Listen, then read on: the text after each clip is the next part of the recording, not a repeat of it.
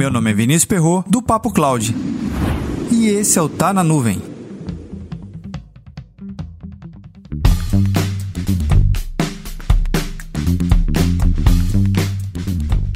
Imagine que o crédito que você coloca no seu celular fosse comprado em dólar. Todo início de mês você faz uma recarga de 100 dólares. E você sabe bem que cada serviço que você utiliza tem um custo diferente. Planos de 10 GB de dados custam uns 30, 300 minutos de ligação uns 20, DDI, SMS, backup da operadora, receber e fazer ligações em home, cada tipo de serviço tem um custo diferente. Até o ano passado, seus 100 dólares valeriam uns 400 reais, usando uma cotação fictícia, só para simplificar os cálculos.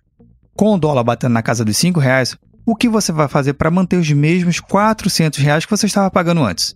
Vai mudar de operadora? Cancelar serviço de backup? Deixar de usar o seu celular em viagem?